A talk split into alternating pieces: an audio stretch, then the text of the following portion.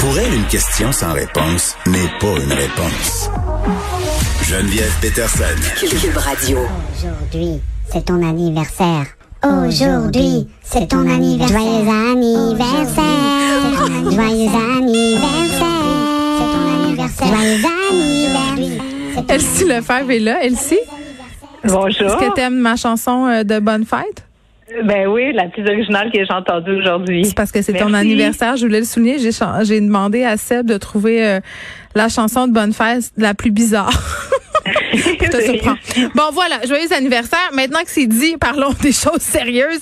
Euh, écoute, moi, euh, à un moment donné, cette semaine, quand j'ai vu euh, le Journal de Montréal et cette nouvelle sur le permis de conduire et surtout sa popularité, c'était l'une des nouvelles les plus lues et ce, pendant des heures, voire même euh, 24 heures, là, euh, sur le fait qu'on qu'on a baissé le coût du permis de conduire, finalement, que ça allait devenir en quelque sorte gratuit, euh, qu'on allait payer seulement les frais d'administration.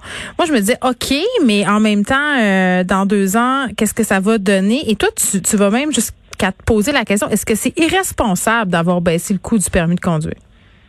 Exactement. Donc, euh, moi, je me mouille dans ce dossier-là bien comme il faut, dans le sens où, tu sais, effectivement, le matin où ils ont annoncé la baisse du permis de conduire, tu dis, ben, écoute, tu sais, c'est une bonne nouvelle. On Euh, était va tous contents. économiser. ben ouais, on va économiser 100 dollars. Puis, ça m'a fait penser, euh, tu sais, aux chèques qu'ils ont envoyé euh, 100 dollars à chaque étudiant québécois. Tu sais, c'est comme, c'est le fun.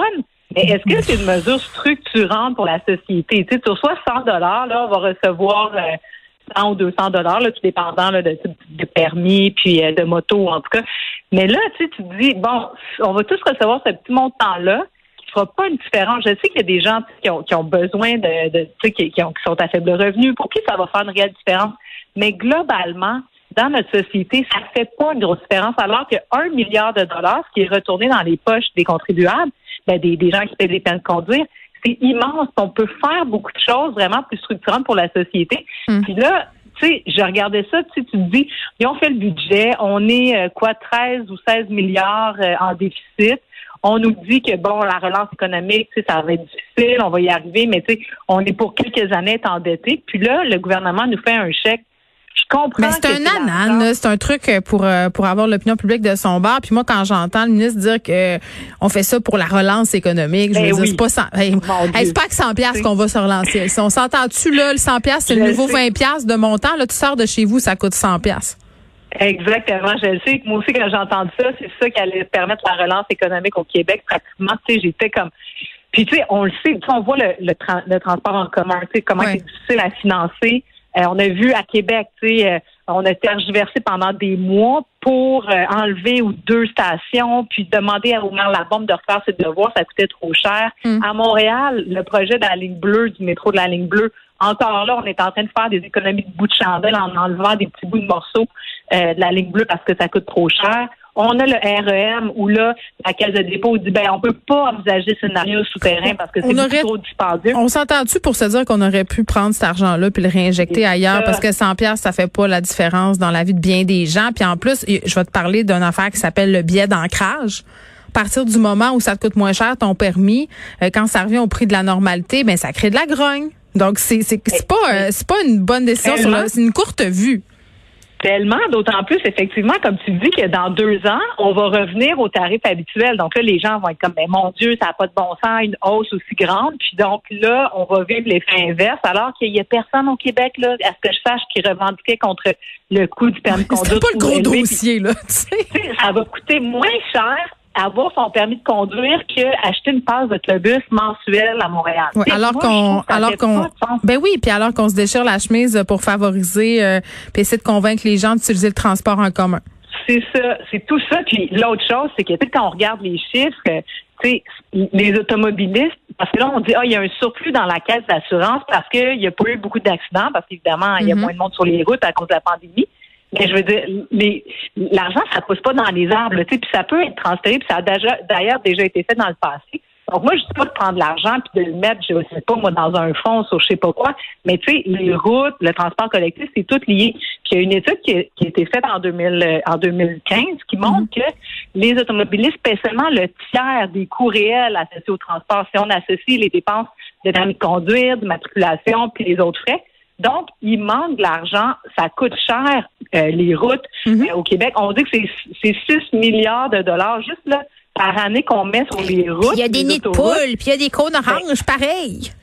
C'est ça. Puis en plus, ça exclut un 7 milliards supplémentaires dans les frais de congestion, Oui. euh, de sécurité routière, etc. Donc, tu sais, ouais, en tout cas, non. Ben, là, je je- mais j'étais avec toi. Euh, non, non, mais j'étais avec toi. autour de la table qui s'est levé pour dire, ben voyons, euh, ben voyons, je pense que c'est pas une bonne idée, tu sais, dans le sens que, tu sais, ça va faire plaisir, mais on a besoin pour faire d'autres choses. Je, tu sais, je comprends pas ça de la CAQ, mais bon. Ben, c'est bizarre, puis je suis euh, complètement avec toi là-dedans. Moi aussi, j'ai trouvé ça, euh, même si bien égoïstement, je me disais, ah, c'est cool, le permis est moins cher pour deux ans, mais je me disais, c'est tellement un anane qui est temporaire, c'est tellement un anane qui va créer de la frustration dans deux ans, puis on aurait tellement pu prendre cet argent-là. Puis tu sais, l'opération de com que ça a été, là, de dire, hey, savez-vous quoi, vous allez payer moins cher, on aurait pu faire la même opération de com, puis faire, hey, la gang, on a un surplus budgétaire en ce qui a trait euh, au, au permis de conduire, on va le réinvestir là où ça compte, et, et on aurait Eh, fait autant de points, sinon plus. Donc, euh, C'est ça, exactement. Il aurait pu effectivement combler une mission. Puis, tu sais, juste en terminant sur ce dossier-là, oui. Trois jours plus tard, François Legault s'en va en conférence de presse pour dire que là, les demandes salariales des employés de l'État, ne peut pas les accepter Mm. euh, à la hauteur des demandes parce que là, on n'a Ben, pas d'argent, puis là, on est en pandémie, puis qu'on a des déficits. Puis ensuite de ça, il renvoie un milliard, tu sais, comme ça à des gens. Mm. Tu sais, non, moi... Deux mots, deux mots, vase communicant. OK. Exactement. Euh, on se parle de la hausse des fusillades à Montréal. C'est une patate chaude pour la mairesse Plante. Ben oui, c'est sûr.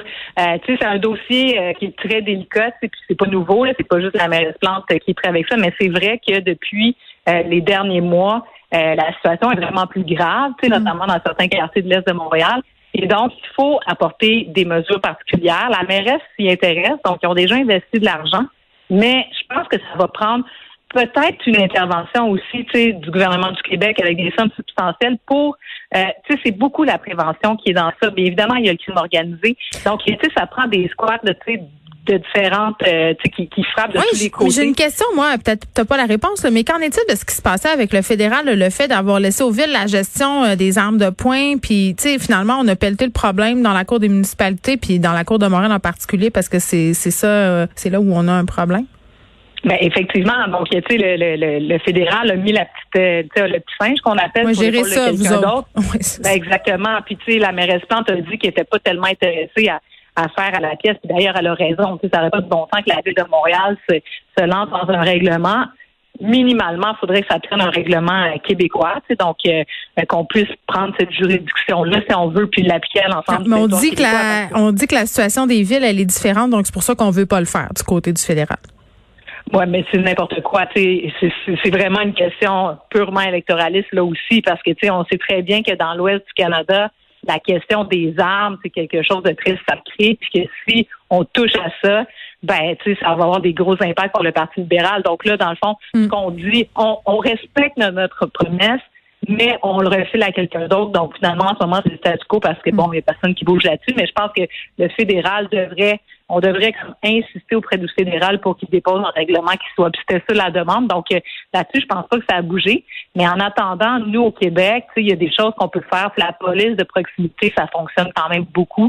Puis effectivement, faut euh, donner des moyens. Tu sais, ça passe pas par autre chose que d'augmenter les budgets euh, parce que les solutions, je pense qu'on les connaît. Non, pour la prévention, euh, elle, si tu l'as dit, là, on a des problèmes dans certains quartiers. Il y a des gens, c'est comme un cercle vicieux, hein, les armes de poing euh, dans certains cas, là, c'est-à-dire qu'on se sent pas en sécurité euh, dans notre environnement, donc on se dit, je vais me procurer une arme pour être plus en sécurité. Mais ça contribue au problème parce que les statistiques le montrent, les incidents quand il y a une possession d'armes à feu, euh, stati- statistiquement c'est plus élevé. euh, mais il y a des citoyens en ce moment qui sont chez eux et qui sont qui sont qui ont peur. T'as tout à fait raison. C'est ça l'enjeu aussi, c'est que là, le, le sentiment de peur grandit. Mm. Et Donc, euh, il y a des gens qui peuvent, comme c'est facile, se procurer des armes. Puis là, le problème s'amplifie. tu sais. Puis c'est ça qu'on vit aux États-Unis en quelque part. Puis chacun devient sa propre police. Là, tu sais. Mhm. Donc, on peut être armé puis se défendre. Puis c'est pas ça qu'on souhaite parce que tu sais, oui, il y a des cas où il y a une intention réelle là, de commettre un méfait, puis euh, tu sais, de s'attaquer à, un- à une bande adverse, mais dans d'autres circonstances, euh, tu sais, un, tu sais, un pistolet ou une arme peut être sorti, puis ça n'aurait pas été le cas si c'était pas aussi accessible. Donc, ben, c'est ça. Puis il y a une culture euh, qui est en train de s'installer. Puis c'est pas normal que ces incidents-là se produisent majoritairement dans un quadrilatère d'environ 2 km carrés. Là, ça c'est depuis 2019. Euh, faut se demander euh, qu'est-ce qui fait que ça se produit là? Il y a des problèmes socio-économiques. Euh, il y a un manque d'accompagnement. Il y a un manque de confiance envers la police. C'est pas juste une question de les gens, les jeunes ont des armes. Puis il faut il faut y aller dans dans la répression. Là, je pense que le plus important c'est de se demander pourquoi les gens ressentent le besoin de s'armer là-bas. Qu'est-ce qui fait qu'on a, si on veut, des gangs, qu'on a de la vente de drogue, qu'on a une culture euh, de la violence? Ah, ça, c'est certain. Donc, tu sais, c'est sûr qu'il faut prendre les choses en amont, effectivement, pour comme, contrer la problématique à plus long terme.